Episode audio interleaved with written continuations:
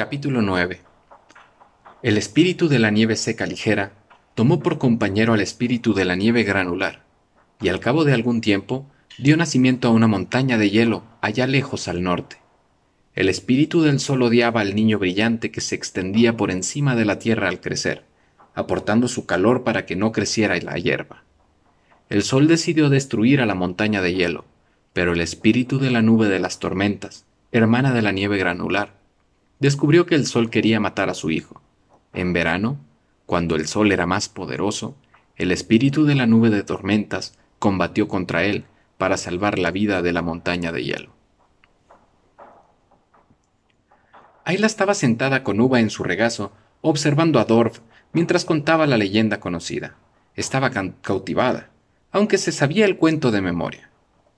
Era su predilecto, nunca se cansaba de oírlo pero la inquieta criatura de año y medio que tenía en los brazos estaba más interesada en los largos cabellos rubios de Ayla y los agarraba por mechones con sus manos regordetas. Ayla desprendió sus cabellos de los puños apretados de uva sin apartar la mirada del viejo que estaba de pie junto al fuego, repitiendo el cuento con una teatral pantomima mientras el clan le contemplaba arrobado. Algunos días, el sol ganaba la batalla y derrotaba el hielo duro y frío convirtiéndolo en agua y drenando la vida del monte de hielo. Pero muchos días ganaba la nube de tormentas, cubriendo el rostro del sol, impidiendo que su calor derritiera demasiado al monte de hielo. Aun cuando el monte de hielo pasaba hambre y se encogía durante el verano, en invierno su madre recibía el alimento que le traía su compañero y cuidaba a su hijo para que estuviera sano. Todos los veranos el sol luchaba por destruir al monte de hielo, pero la nube de las tormentas impedía que el sol derritiera todo lo que la madre había dado al hijo el invierno anterior. A principios de cada invierno, el monte de hielo estaba un poco más grande que el invierno anterior, crecía, se extendía y cubría más tierra de año en año. Y mientras crecía, un gran frío avanzaba delante de él. Los vientos aullaban, la nieve se arremolinaba, y el monte de hielo se extendía, acercándose cada vez más al lugar donde vivía la gente. El clan tiritaba, apretujándose contra el fuego, mientras la nieve caía sobre él. El viento que silbaba a través de las ramas deshojadas de los árboles, fuera de la cueva, incorporaba efectos de sonido al cuento, provocando un estremecimiento compasivo de excitación a lo largo de la columna vertebral de Ayla. El clan no sabía qué hacer. ¿Por qué no nos protegen ya los espíritus de nuestros tótems? ¿Qué hemos hecho para que estén enfadados con nosotros? El Mogur decidió marchar solo para encontrar a los espíritus y hablar con ellos. Estuvo ausente durante mucho tiempo. Muchas personas se sintieron presas de agitación esperando que regresara el Mogur, sobre todo los jóvenes, pero Durk estaba más impaciente que ninguno. El Mogur nunca volverá, decía. Nuestros tótems no gustan del frío, se han marchado, nosotros también deberíamos irnos. No podemos abandonar el hogar, decía el jefe, en donde el clan ha vivido siempre. El hogar de los espíritus de nuestros tótems. No se han ido, se sienten infelices con nosotros, pero se sentirán más infelices si no tuvieran un hogar, lejos del hogar que conocen. No podemos marcharnos y llevárnoslos. ¿A dónde iríamos? Nuestros tótems se han ido ya, alegaba Durk. Si hallamos un lugar mejor, pueden regresar. Podemos ir al sur, siguiendo a las aves que huyen del frío de otoño, y al este hacia la tierra del sol. Podemos ir allí donde el monte de hielo no pueda darnos alcance. El monte de hielo avanza lentamente. Podemos correr como el viento. Nunca nos alcanzará. Si seguimos aquí, nos helaremos. No. Debemos esperar a Mogur, Volverá y nos dirá lo que tenemos que hacer, recomendaba el jefe, pero Durk no quería escuchar los razonables consejos. Insistió y rogó a la gente y unos cuantos se dejaron convencer. Decidieron irse con Durk. Quedaos, suplicaron los demás. Quedaos hasta que regrese Mogur. Durk no quiso hacerles caso. El Mogur no encontrará a los espíritus, nunca regresará. Nosotros nos marchamos ahora. Venid con nosotros para encontrar un lugar donde pueda vivir lejos del monte de hielo. No, le contestaron, esperemos. Las madres y sus compañeros se preocuparon por los hombres y mujeres jóvenes que se iban, seguros de que estaban condenados. Esperaron al Mogur, pero al cabo de muchos días, al ver que Mogur no había vuelto aún, empezaron a dudar. Empezaron a preguntarse si no deberían haberse marchado con Durk. Entonces, un buen día, el clan vio que un extraño animal se aproximaba sin sentir temor ante el fuego. La gente estaba asustada y mirada pasmada. Nunca anteriormente habían visto semejante animal, pero al acercarse, vieron que no era un animal, era el Mogur. Estaba cubierto con la piel de un oso cavernario. Finalmente había vuelto. Relató al clan lo que había aprendido de Ursus, el espíritu del gran oso cavernario. Ursus enseñó a la gente a vivir en cavernas, a llevar pieles de animales, a cazar y cosechar en verano y guardar alimentos para el invierno. La gente del clan siempre recordó lo que Ursus les había enseñado, y por mucho que lo intentara Monte de Hielo, no pudo sacar a la gente de su hogar. Por mucho frío y hielo que enviara por delante Monte de Hielo, la gente no se movía, no se apartaba de su camino. Finalmente, Monte de Hielo renunció, se enfadó y dejó de combatir con el sol. Nube de las tormentas se puso furiosa porque Monte de Hielo no combatía y se negó a seguir ayudándole. Monte de Hielo abandonó la tierra y regresó a su región del norte, y el gran frío se fue con él. El sol estaba radiante con su victoria y la empujó por todo el camino hasta el hogar septentrional. No había lugar donde pudiera ocultarse del gran calor y quedó derrotado. Durante muchos, muchos años no hubo invierno, solo largos días de verano. Pero Nieve Granular se preocupaba por su hijo perdido y la pena la debilitó.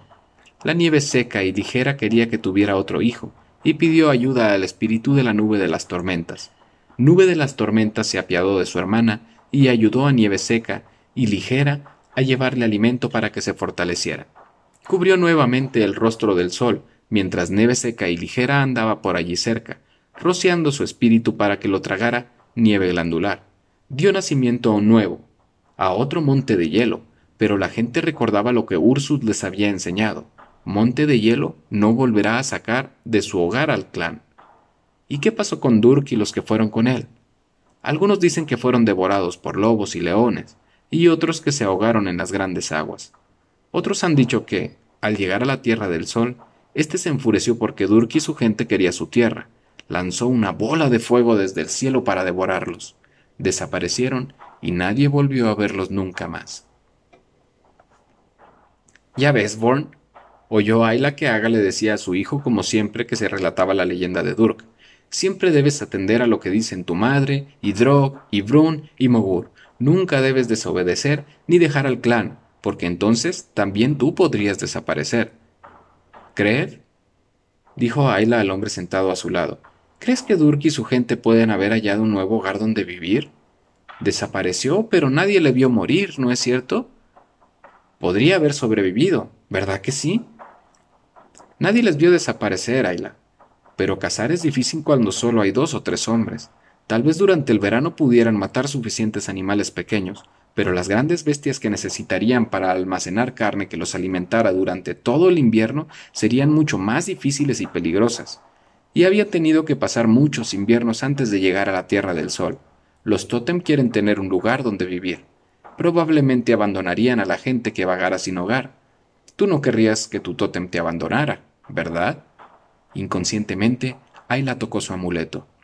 Pero mi tótem no me abandonó, ni siquiera cuando estuve sola y sin hogar. Eso fue porque te estaba poniendo a prueba. Te encontró un hogar, ¿no es así? El león cavernario es un tótem fuerte, Ayla. Te escogió. Puede decidir protegerte siempre porque te escogió. Pero todos los tótems son más dichosos cuando tienen un hogar. Si le prestas atención, te ayudará. Él te dirá qué es lo mejor. ¿Y cómo voy a saberlo, Krev? preguntó Ayla. Nunca he visto el espíritu de un león cavernario. ¿Cómo sabes cuando un tótem te está diciendo algo? No puedes ver el espíritu de tu tótem porque es parte de ti, está dentro de ti. Sin embargo, él te lo dirá. Solo que debes aprender a comprenderlo. Si tienes que tomar una decisión, él te ayudará. Te dará una señal si haces lo correcto. ¿Qué clase de señal? Es difícil decirlo. Por lo general, será algo especial o insólito. Puede ser una piedra que nunca hayas visto o una raíz con forma especial que signifique algo para ti. Debes aprender a comprender con tu mente y tu corazón, no con los ojos y los oídos. Entonces lo sabrás. Solo tú puedes comprender a tu tótem. Nadie puede explicarte cómo. Pero cuando llegue el momento y encuentres una señal que te haya dejado tu tótem, métela en tu amuleto. Te traerá suerte. ¿Tú también tienes señales de tu tótem dentro de tu amuleto, Crer? preguntó la niña por gestos, mirando la abultada bolsa de cuero que colgaba del cuello del mago. Dejó a la pequeña en el suelo para que se fuera con Isa. Sí, asintió el mago. Una es un diente de oso cavernario que se me entregó cuando fui escogido como ayudante. No estaba incrustado en un maxilar, estaba entre unas piedras, a mis pies. No lo había visto al sentarme. Es un diente perfecto, sin caries ni desgaste. Era una señal de Ursus que había tomado la decisión correcta. ¿También mi tótem me dará señales? Nadie puede saberlo. Quizá, cuando tengas que tomar decisiones importantes, lo sabrás cuando llegue el momento. Siempre que tengas puesto tu amuleto de manera que tu tótem pueda encontrarte. Cuida mucho de no perder nunca tu amuleto, Ayla. Te fue entregado cuando se te reveló tu tótem. En él está la parte del espíritu que te reconoce. Sin él, el espíritu de tu tótem no encontrará su camino de regreso cuando viaje se perderá y buscará su hogar en el mundo de los espíritus. Si pierdes tu amuleto y no lo encuentras pronto, morirás. Ayla se estremeció. Tocó la bolsita que colgaba de una fuerte tira de cuero alrededor de su cuello y se preguntó cuándo le, daría una señal su tótem. ¿Crees que el tótem de Durk le dio una señal cuando éste decidió marcharse en busca de la Tierra del Sol? Nadie lo sabe, Ayla. No forma parte de la leyenda. Yo creo que Durk fue muy valiente al tratar de buscar un nuevo hogar. Puede haber sido muy valiente, pero muy imprudente, contestó Kreb. Abandonó el clan y el hogar de sus antepasados y asumió un riesgo muy grande. ¿Para qué? Para encontrar algo diferente. No se conformó con quedarse. Algunos jóvenes piensan que Durk fue valiente, pero cuando envejecen y se vuelven más juiciosos, aprenden.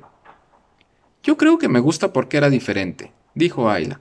Es mi leyenda predilecta. Ayla vio que las mujeres se disponían a preparar la cena y se puso en pie para reunirse con ellas. Kreb meneó la cabeza, viendo alejarse a la muchacha. Cada vez que pensaba que Ayla estaba realmente aprendiendo a aceptar y comprender las cosas del clan, ella decidía o hacía algo que a él le planteaba dudas. No es que hiciera nada malo o incorrecto, simplemente no eran cosas que se hicieran en el clan. Se suponía que la leyenda enseñaba que es una falacia tratar de cambiar las tradiciones, pero Ayla admiraba la temeridad del joven de la historia. ¿Qué sería algo nuevo? ¿Superará algún día sus ideas no del clan? se preguntó. Sin embargo, ha aprendido deprisa, admitía Krev. Se espera que las jóvenes del clan estuvieran bien preparadas en las habilidades de las mujeres adultas para cuando cumplían siete u ocho años. Muchas llegaban entonces a la pubertad y eran apareadas poco después. En los casi dos años después de que la encontraron, sola, casi muerta de hambre, incapaz de encontrar alimentos por sí sola, no había aprendido a encontrar alimentos, sino además a cocinarlos y conservarlos. Era capaz también de muchas otras habilidades importantes. Y aun cuando no tan experta como las de más edad y de mayor experiencia, por lo menos era tan apta como las más jóvenes. Podía despellejar y curtir una piel y hacer mantos, capas y bolsas para usarlas de diversas maneras. Podía cortar correas, correas de ancho regular partiendo de una espiral de una sola piel. Sus cuerdas hechas de largos pelos de animal, tripas o cortezas y raíces fibrosas eran fuertes y pesadas o delgadas y finas, según el uso al que estuvieran destinadas. Sus canastas, esteras y redes, tejidas con hierbas duras, raíces y cortezas, eran excepcionales. Podía hacer un hacha Basta con el, con el mango partiendo de un nódulo de sílex o sacar una esquirla de una pieza afilada para usarla como cuchillo o raspador. También que el propio Drog quedó impresionado. Podía ahondar tazones en secciones de troncos y suavizándolos dándoles un fino acabado. Podía encender fuego haciendo girar un palo afilado entre un carbón caliente que humeaba y pendía hierba seca era más fácil cuando dos personas alternaban en la difícil y tediosa tarea de mantener constante movimiento del palo afilado con una presión firme y constante. Pero lo más asombroso es que estuviera aprendiendo los conocimientos médicos de Isa con algo que parecía ser un instinto natural. Tenía razón Isa, pensó Kreb. Está aprendiendo incluso sin los recuerdos. Ayla estaba rebanando ñame para echarlo en una olla de piel que hervía sobre un fuego de cocinar. Después de cortar y tirar los trozos que se habían echado a perder, no quedaba mucho. El fondo de la cueva, donde se almacenaban, estaba fresco y seco, pero la verdura empezaba a ablandarse y pudrirse cuando el invierno estaba ya tan avanzado. La niña había empezado a soñar con la estación venidera pocos días antes, al observar un chorrito de agua saliendo del río congelado, una de las primeras señales de que pronto deshelaría. No aguantaba su impaciencia por ver llegar la primavera con su primer verdor, sus nuevos capullos y la dulce savia de los arces que goteaba y manaba de unas muescas practicadas en la corteza y que se recogía y se ponía a hervir en grandes ollas de cuero hasta convertirse en un jarabe denso y viscoso o cristalizarse en forma de azúcar antes de ser almacenado en recipientes de corteza de abedul. También el abedul tenía savia dulce, pero no tan dulce como la del arce. No era la única que estaba inquieta y aburrida a lo largo del invierno en, el interior de la cueva. Aquel mismo día, temprano, el viento había cambiado, llegando del sur unas cuantas horas y trayendo un aire más cálido del mar. El agua derretía resbalaba por los largos carámbanos que colgaban del vértice de la abertura triangular de la cueva. Volvían a congelarse en cuanto bajaba la temperatura, alargando y espesando las varas brillantes y transparentes que habían estado creciendo durante todo el invierno, cuando el viento cambiaba y traía las ráfagas heladas nuevamente del este pero el hálito de aire caliente hacía pensar a todos que el invierno llegaba a su fin. Las mujeres estaban charlando y trabajando, moviendo las manos con rapidez en, gestos vivos, que era su modo de conversar, mientras preparaban alimentos. Hacia finales del invierno, cuando las reservas de alimento escaseaban, combinaban sus recursos y cocinaban en común, si bien seguían comiendo por separado salvo en ocasiones especiales. Siempre había más banquetes en invierno, porque eso contribuía a romper la monotonía de su confinamiento, aunque a medida que avanzaba la estación, sus banquetes solían ser cada vez más frugales. Pero contaban con suficiente comida, carne fresca de la casa menor o algún viejo venado que los cazadores habían conseguido traer entre ventiscas eran bienvenidos aunque no esenciales. Seguían disponiendo de una reserva suficiente de alimentos deshidratados. Las mujeres estaban todavía bajo la impresión de que las leyendas que se habían contado y Ava relataba la historia de la mujer. Pero el niño era deforme. Su madre se lo llevó fuera como el jefe se lo ordenó, pero no podía soportar la idea de dejarlo morir. Trepó a lo alto de un árbol con él y lo sujetó a la rama más alta, hasta donde ni siquiera los gatos podían trepar. El niño lloró cuando ella se fue, y de noche tuvo tanta hambre que aullaba como un lobo. Nadie pudo dormir. Lloró de día y de noche. El jefe estaba furioso contra la madre, pero mientras el niño gritaba y aullaba, la madre sabía que seguía con vida. El día de ponerle nombre, la madre trepó de nuevo al árbol muy de madrugada. Su hijo no solo estaba vivo, sino que había perdido en su deformidad. Era normal y saludable. El jefe no había querido a su hijo en el clan, puesto que seguía con vida, tuvo que darle nombre y aceptarlo. El muchacho se convirtió en jefe una vez creció y siempre estuvo agradecido a su madre por haberlo puesto donde nada pudiera dañarlo. Incluso después de aparearse, siempre le llevaba a su parte a todas las cacerías. Nunca la golpeó ni la regañó, siempre la trató con honor y respeto. ¿Qué bebé podría vivir siete días sin alimento? preguntó Oga mirando a Brack, su saludable hijo, que acababa de quedarse dormido. ¿Y cómo pudo su hijo convertirse en jefe si su madre no estaba apareada con el jefe ni con un hombre que algún día pudiera convertirse en jefe? Oga estaba orgullosa de su hijito, y Braud más orgulloso aún de su compañera, que hubiera sido capaz de dar a luz a un hijo tan pronto después de su apareamiento. Hasta el propio Brun reflejaba un poco de gran dignidad junto al bebé, y su mirada se suavizaba cuando sostenía a la criaturita que había de asegurar la continuidad en la dirección del clan. ¿Quién sería el siguiente jefe si no tuvieras a Brack, Oga? preguntó Obra. Si no tuvieras hijos, solo hijas. Quizá la madre estuviera apareada con el segundo al mando, y algo le sucediera al jefe. Envidiaba un poco a la mujer más joven. Obra no tenía hijos, aun cuando se había hecho mujer y había sido apareada con Goff antes que Oga con Braud. Bueno, de todos modos, ¿cómo podría volverse de repente normal y saludable el niño que nació deforme? replicó Oga.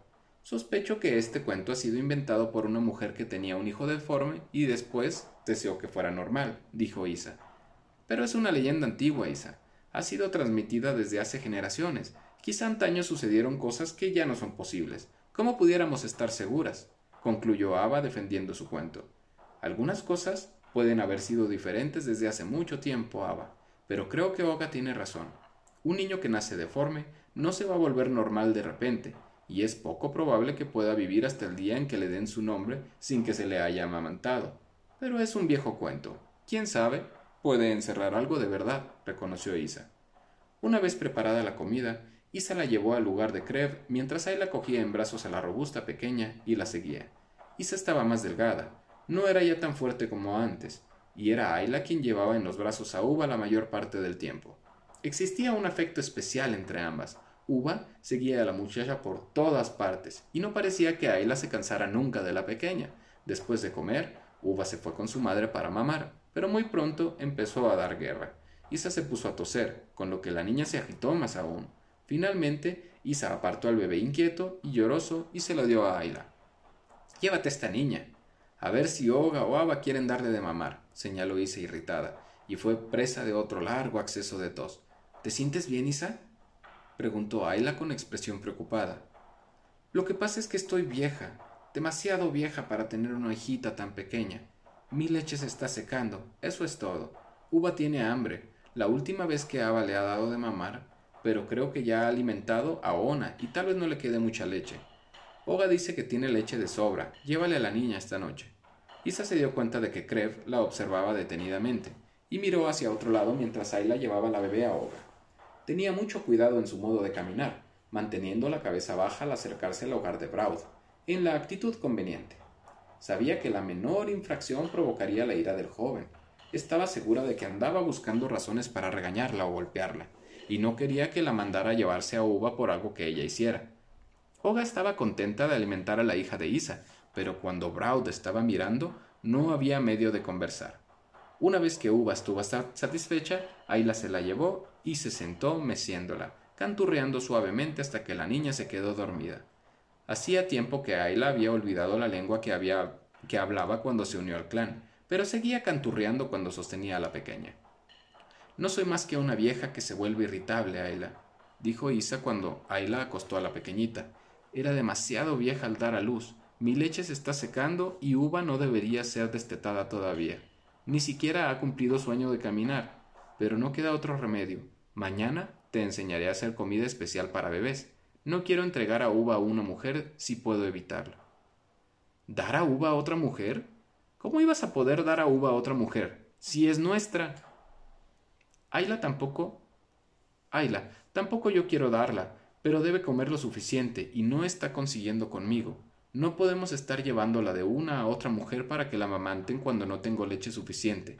El bebé de Oga es todavía chiquito, por eso ya tiene suficiente leche, pero a medida que crezca Brack, la leche de ella se ajustará a sus necesidades. Como Aga no tendrá mucha leche de sobra, a menos de que tenga otro bebé que amamantar, explicó Isa. Ojalá yo pudiera darle de mamar. Ayla, eres casi tan alta como una mujer, pero todavía no lo eres, y no das señales de convertirte pronto en una. Solo las mujeres pueden ser madres, y solo las madres pueden tener leche. Empezaremos a dar alimentos normales a Uva y veremos qué tal le va. Pero he querido que sepas lo que puede esperarse. Los alimentos para los bebés deben prepararse en una manera especial. Todo tiene que ser suave para ella. Sus dientes de leche no pueden masticar muy bien, los granos deben estar molidos muy finos antes de cocerlos. La carne seca debe ser convertida en una pasta y cocida con un poco de agua. La carne fresca tiene que ser raspada para quitarle las fibras duras y las verduras hechas puré. ¿Quedan algunas bellotas? La última vez que miré había un montón, pero los ratones y las ardillas las robaban y muchas estaban podridas, dijo Ayla. Encuentra lo que puedas. Quitaremos lo amargo y las moleremos para añadirlas a la carne. Los ñames también podrían ser buenos para ella. ¿Sabes dónde están las conchas de almeja? Deben ser suficientemente pequeñas para su boquita. Tendrá que aprender a comer con ellas. Me alegro de que el invierno llegue a su fin. La primavera traerá una mayor variedad de alimentos para todos nosotros. Isa vio la preocupación concentrada en el rostro de la niña. Más de una vez, especialmente durante aquel invierno, había agradecido la ayuda prestada por Ayla con tan buena voluntad. Se preguntaba si Ayla le habría sido dada antes mientras estaba embarazada para que pudiera ser una segunda madre para la bebé que había tenido tan tarde en su vida. era algo más que la edad lo que agotaba a Isa. Aun cuando se preocupaba no hacer referencia a su salud quebrantada y nunca hablaba del dolor que tenía en el pecho, ni de la sangre que escupía a veces, después de una crisis de tos particularmente crítica, sabía que Craig se daba cuenta de que estaba mucho más enferma de lo que quería confesar. También él está envejeciendo, pensaba Isa. El invierno ha sido duro, también para él. Pasa demasiado tiempo sentado en esa cavernita suya, con solo una antorcha para darle calor. La enmarañada cabellera del viejo mago estaba mezclada con hilos de plata. Su artritis, además de su pierna inválida, convertía las caminatas en una prueba torturadora. Sus dientes gastados por haberlos usado durante años para sujetar las cosas en lugar de la mano que le faltaba, habían empezado a dolerle. Pero Krev había aprendido desde hacía mucho tiempo a vivir con dolores y sufrimientos. Su mente era tan potente y perceptiva que, como siempre se preocupaba por Isa, miraba a la mujer y a la niña mientras estudiaban la manera de hacer comida para la pequeña, observando cómo se había encogido el robusto cuerpo de Isa. Tenía el rostro demacrado, y sus ojos estaban sumidos en hoyos profundos que hacían resaltar sus cejas salientes. Tenía los brazos flacos, su cabello se estaba volviendo gris, pero lo que más le preocupaba era su tos pertinaz. Estoy ansioso de que este invierno llegue a su fin, pensó. Ella necesita sol y calor. Finalmente, el invierno relajó su dominio sobre la tierra, y los días más cálidos de la primavera trajeron consigo torrentes de lluvia. Témpanos procedentes de las montañas lejanas flotaban río abajo mucho después de que la nieve y el hielo hubieron desaparecido en lo alto de la cueva. El deslizamiento de la acumulación derretida convertía el suelo empapado delante de la cueva en un lodazal chorreante. Solo las piedras que pavimentaban la entrada mantenían la cueva razonablemente seca mientras el agua subterránea manaba dentro pero el chapoteante Senegal no impedía que el clan saliese de la cueva. Después de su prolongado confinamiento invernal, salieron para saludar a los primeros rayos del sol y las primeras dulces brisas marinas. Antes que se hubieran derretido por completo las nieves, estaban ya correteando descalzos entre el fango o caminando pesadamente con sus abarcas empapadas que ni siquiera la capa adicional de grasa podía conservar secas. Isa tuvo más faena cuando cuidando catarros en esos días, los más cálidos ya, de la primavera que durante todo el invierno helado. A medida que la temporada avanzaba y el sol fue secando la humedad, el ritmo de la vida del clan se fue acelerando. El invierno tranquilo y lento, que había transcurrido contando cuentos, chismeando, confeccionando herramientas y armas y llevando a cabo otras actividades que ayudaban a pasar el tiempo, dejó paso a la agitación llena de actividad de la primavera. Las mujeres salieron a recoger los primeros brotes verdes y los primeros retoños. Los hombres dedicaron al ejercicio y a las prácticas, preparándose para la primera importante cacería de la nueva estación. Uva prosperaba con su nueva dieta y solo quería mamar por costumbre o por el calor y seguridad que representaba. Isa tosía menos, aun cuando estaba débil y tenía pocas energías para alejarse demasiado, y Krev empezó nuevamente a dar paseos lentos con Ayla a lo largo del río.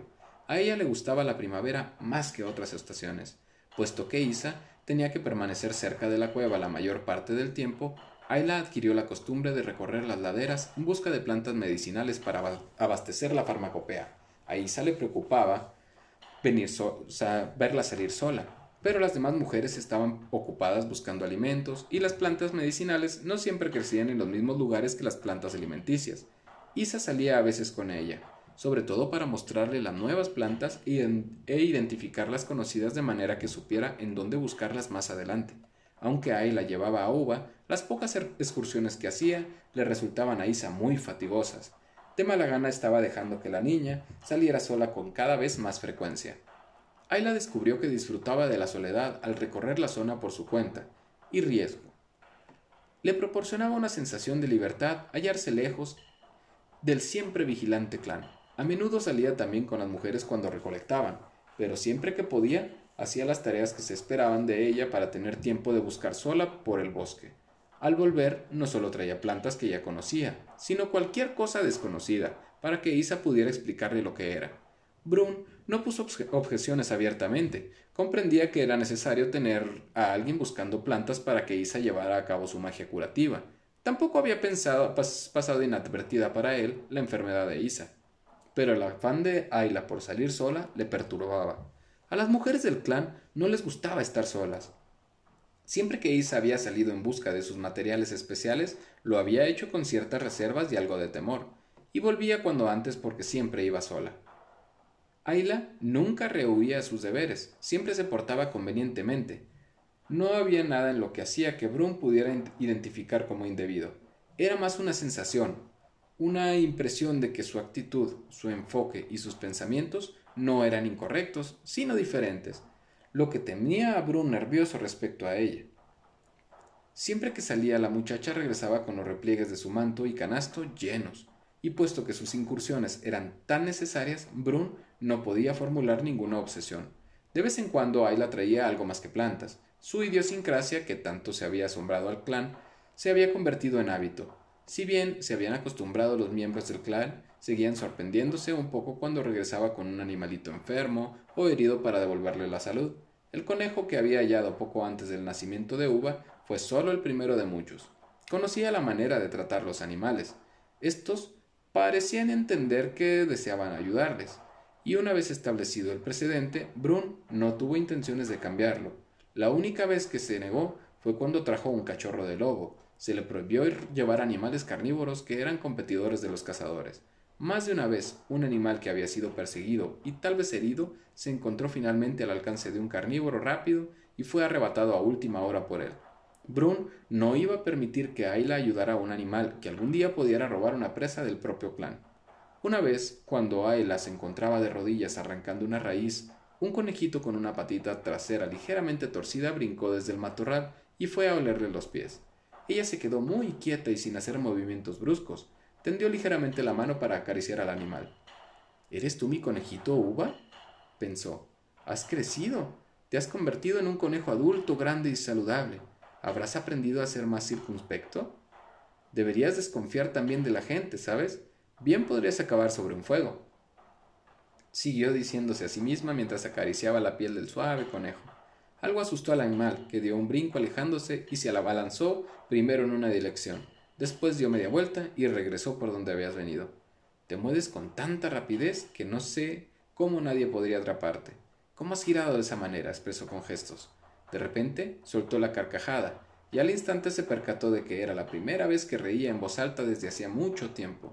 Pocas veces reía, ya cuando estaba con el clan, eso provocaba siempre miradas reprobatorias. Aquel día encontró muchas cosas divertidas. Ayla esta corteza de cerezo silvestre está vieja, ya no sirve, indicó Isa con gestos una mañana. Cuando salgas hoy, trata de conseguir otra que esté fresca. Hay un bosquecillo de cerezo cerca de este calvero, al oeste, del otro lado del río. ¿Sabes dónde digo? Trata de sacar la, la corteza interior. Es mejor en esta época. Sí, madre. Ya sé dónde están, respondió. Era una, era una hermosa mañana primaveral. Los últimos azafranes blancos y púrpura se acurrucaban al lado de graciosos tallos de los primeros cunquillos amarillentos. Una escasa alfombra de nueva hierba verde, que empezaba a asomar sus diminutas hojas a través del suelo húmedo, pintaba una acuarela fresca de verdor sobre la rica tierra morena de calveros y lomas. Pinceladas de verde moteaban las ramas desnudas de arbustos, y los, y los amentos de los sauces cubrían otros con su falsa pelusa. Un sol benévolo brillaba alentadoramente ante un renuevo de la tierra. Una vez que estuvo fuera del alcance de la vista del clan, él pasó cuidadosamente controlado y la compostura modesta de Ayla se contuvieron en un andar airoso. Bajó deslizándose una pendiente y corrió hacia arriba al otro lado, sonriendo inconscientemente ante la libertad de sus movimientos naturales. Examinaba la vegetación por la que pasaba con una indiferencia aparente que desmentía la actividad de su mente, que trabajaba catalogando y almacenando el recuerdo de las plantas que crecían como referencia para el futuro. Ya está saliendo la nueva hierba de grana, pensaba, al pasar junto a la zona pantanosa donde había recogido sus bayas púrpuras el otoño anterior. Sacaré algunas cuantas raíces de regreso. Dice Isa que las raíces son también buenas para el reuma de Creb. Espero que la corteza fresca de cerezo mejore la tos de Isa. Está mejorando, creo yo, pero la veo tan flaca. Uva se está poniendo tan grande y pesada que Isa no debería levantarla. Quizá traiga Uva conmigo la próxima vez, si puedo. Me alegro tanto de no haber tenido que darse la ahoga. De veras, ya está empezando a hablar. Será divertido cuando crezca un poco más y podamos salir juntas. Mira esos sauces cubiertos de pelusa, qué divertido. Cuando son así de chiquitos parece piel de verdad, pero luego se ponen verdes. Isa dice que son flores. Qué azul está el cielo hoy. Puedo oler el mar en el viento. Me pregunto cuándo iremos a pescar. El agua no tardará en, en, estar suficientemente caliente como para poder nadar. Me pregunto por qué a los demás no les gusta nadar. El mar sabe a sal. No es como el río, pero me siento tan ligera dentro. Estoy impaciente por ir a pescar, y me gusta trepar sobre el risco en busca de huevos. El viento es tan agradable allá abajo, sobre el risco, Ahí va una ardilla. Mírala trepar por el árbol. Ojalá pudiera yo correr así por los árboles. la vagó por los pendientes boscosas hasta media mañana. Entonces, al percatarse de lo tarde que se estaba haciendo, se fue directamente al bosquecillo junto al calvero para recoger la corteza que Isa deseaba. Al acercarse, oyó que había actividad y algunas voces, y vislumbró a los hombres en el calvero. Iba a alejarse, pero recordó la corteza de cerezo y se quedó por un momento indecisa. A los hombres no les gustará verme por aquí, pensó. Brun podía enojarse y no debería dejarme salir sola nunca más. Pero Isa necesita la corteza de cerezo. Quizá no sigan ahí mucho rato. Me pregunto qué estarán haciendo. silenciosamente reptó para acercarse más y, y se ocultó tras un árbol grande, atisbando por entre las hojas del matorral enmarañado. Los hombres estaban practicando con sus armas, preparándose para una cacería. Recordó que los había visto haciendo lanzas nuevas, habían recortado árboles jóvenes delgados, flexibles y rectos. Les habían quitado las ramas, habían afilado un extremo carbonizado en una hoguera y raspando la parte quemada con un rascador fuerte de sílex hasta convertirla en una punta fina. También el calor endurecía la punta para que resistiera el astillado y el desgaste. Todavía se estremecía al recordar la conmoción que había experimentado al tocar una de las lanzas de madera. Las hembras no tocan las armas, le dijeron, ni siquiera las herramientas que se usan para hacer las armas. Aunque, a decir verdad, Ayla no podía ver la diferencia entre un cuchillo utilizado para cortar cuero y uno para hacer una onda, y el cuchillo para cortar el cuero y otro para hacer un manto. La lanza recién hecha, machacada por su contacto, había sido quemada, con gran irritación del cazador que la había confeccionado, y tanto Krev como Isa le habían sometido a unos cuantos discursos gestuales en un esfuerzo por infundirle en sentimiento de la abominable acción. Las mujeres estaban horrorizadas de que hubiera siquiera pensado en semejante acción, y la mirada ceñuda de Brun no dejaba el menor lugar a dudas en cuanto a lo que opinaba, pero más que nada detestó la mirada de placer malicioso reflejado en el rostro de Braud cuando las recriminaciones se abatieron sobre ella. Estaba positivamente gozoso. La muchacha miraba incómodamente a los hombres en su campo de prácticas desde atrás de una pantalla del matorral. Además de las lanzas, los hombres tenían otras armas, aparte de una discusión que mantenían en el otro extremo Dorb, Grove y Krug respecto a los méritos relativos de la lanza y el garrote. Casi todos los hombres estaban practicando con ondas y boleadoras. Born estaba entre ellos. Brun había decidido que ya era hora de empezar a enseñarle al muchacho los rudimentos del manejo de la onda, y Soug estaba explicándoselos al jovencito. Los hombres habían llevado algunas veces con ellos a Bourne al campo de ejercicio desde que cumplió los cinco años, pero la mayor parte del tiempo practicaba con, su diminuta lanza, arrojándola contra la tierra blanda o un tocón de árbol podrido para acostumbrarse a manejar el arma. Siempre le gustaba que lo llevaran, pero esta era la primera vez que se intentaba enseñar al chico el arte más difícil del manejo de la onda. Se había plantado un poste en el suelo, y no muy lejos había un montón de piedras, suavemente redondeadas, secadas de los ríos a lo largo del camino. Soug estaba mostrando a Born cómo sostener los dos extremos de la tira de cuero y cómo colocar un canto rodado en la ligera combadura que hacía en el medio de una onda, ya muy gastada. Era una onda vieja que Soug había pensado en tirar cuando Brun le pidió que iniciara el entrenamiento del muchacho. El viejo pensó que todavía serviría si se acortaba para ajustarla a la estatura de Born. Ahí la observaba y se sintió cautivada por la lección.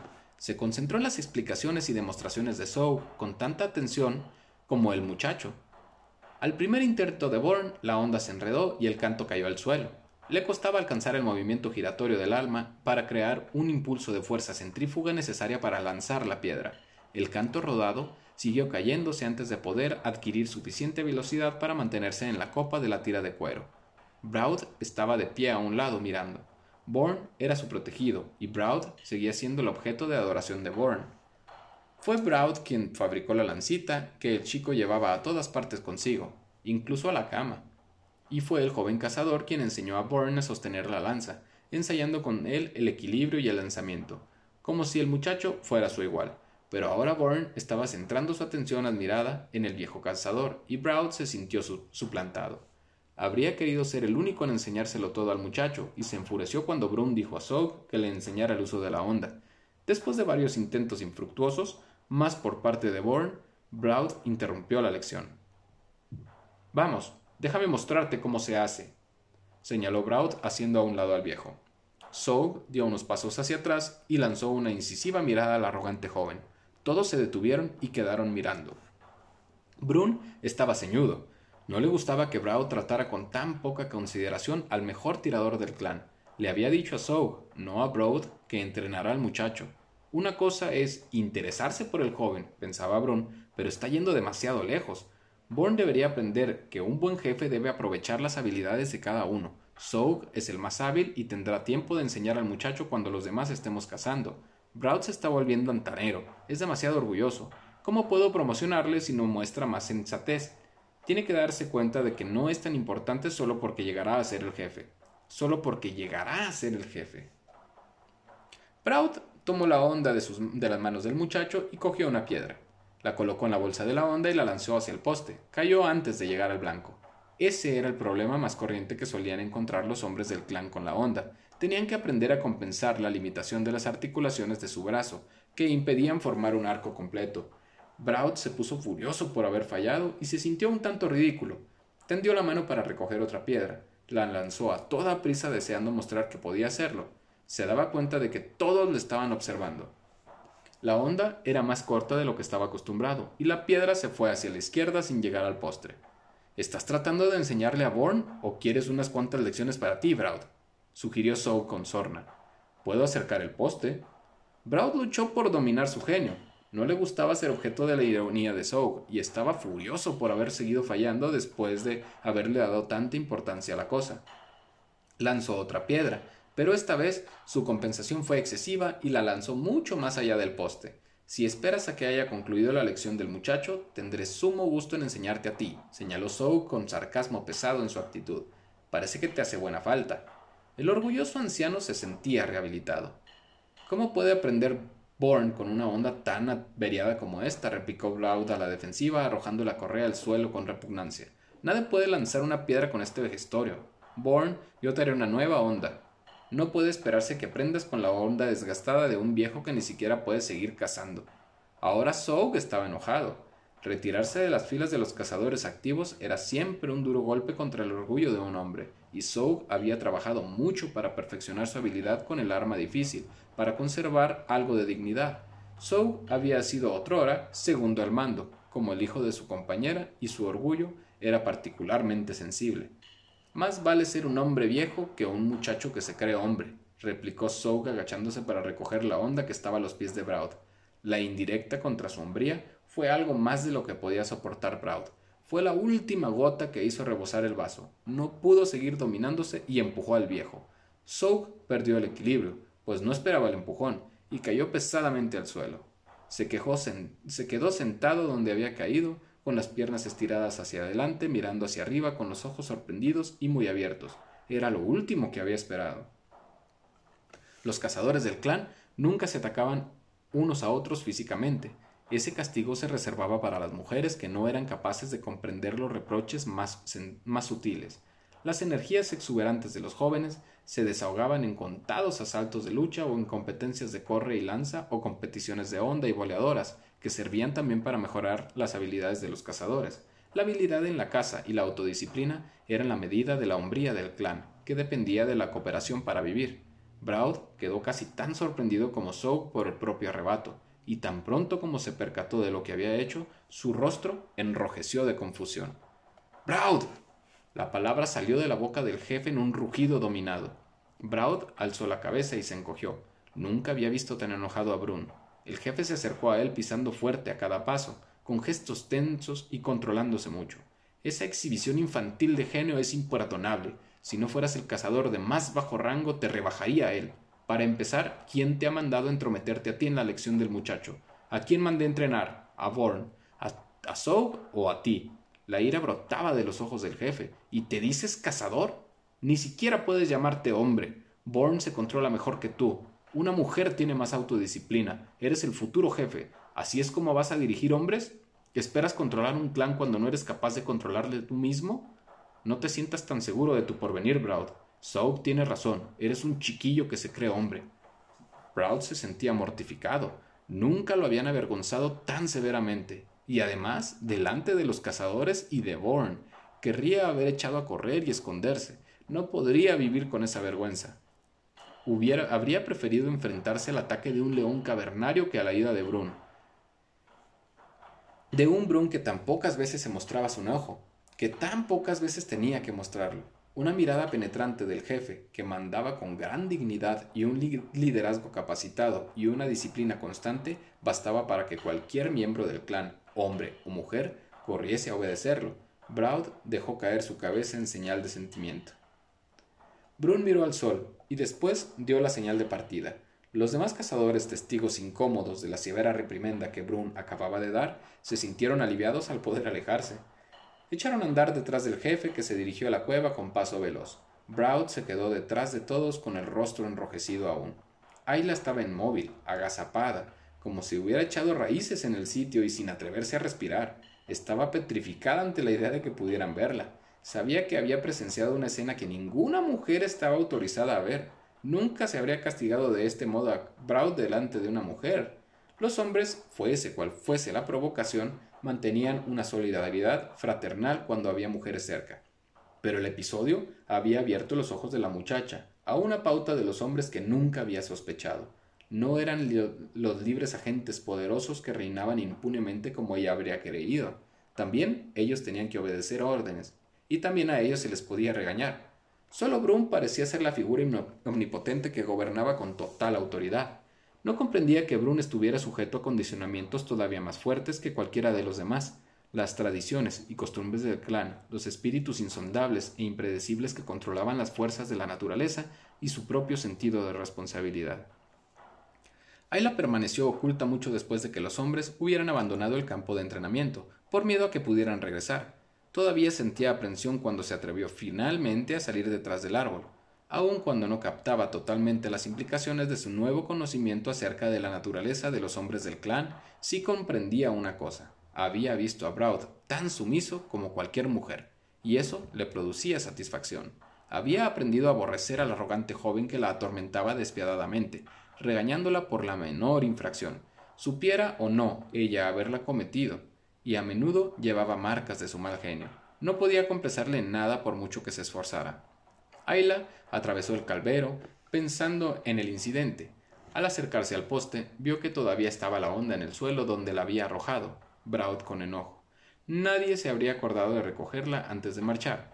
Se quedó mirándola, sin atreverse a tocarla. Era un arma. Y el temor a Brun la hacía temblar solo ante la idea de hacer algo que pudiera enojarle tanto como con Braud. Su mente retrocedió hacia la serie de incidentes que había acabado de presenciar y al ver el trozo de cuerda caído recordó las instrucciones que Soak le había dado a Bourne y las dificultades que ésta encontraba. ¿Será realmente tan difícil? Si Soak me enseñara, ¿sería capaz de hacerlo? Se sentía aterrada ante la temeridad de sus pensamientos y echó una mirada alrededor para asegurarse de que estaba sola, por miedo a que se adivinaran sus pensamientos si alguien la veía.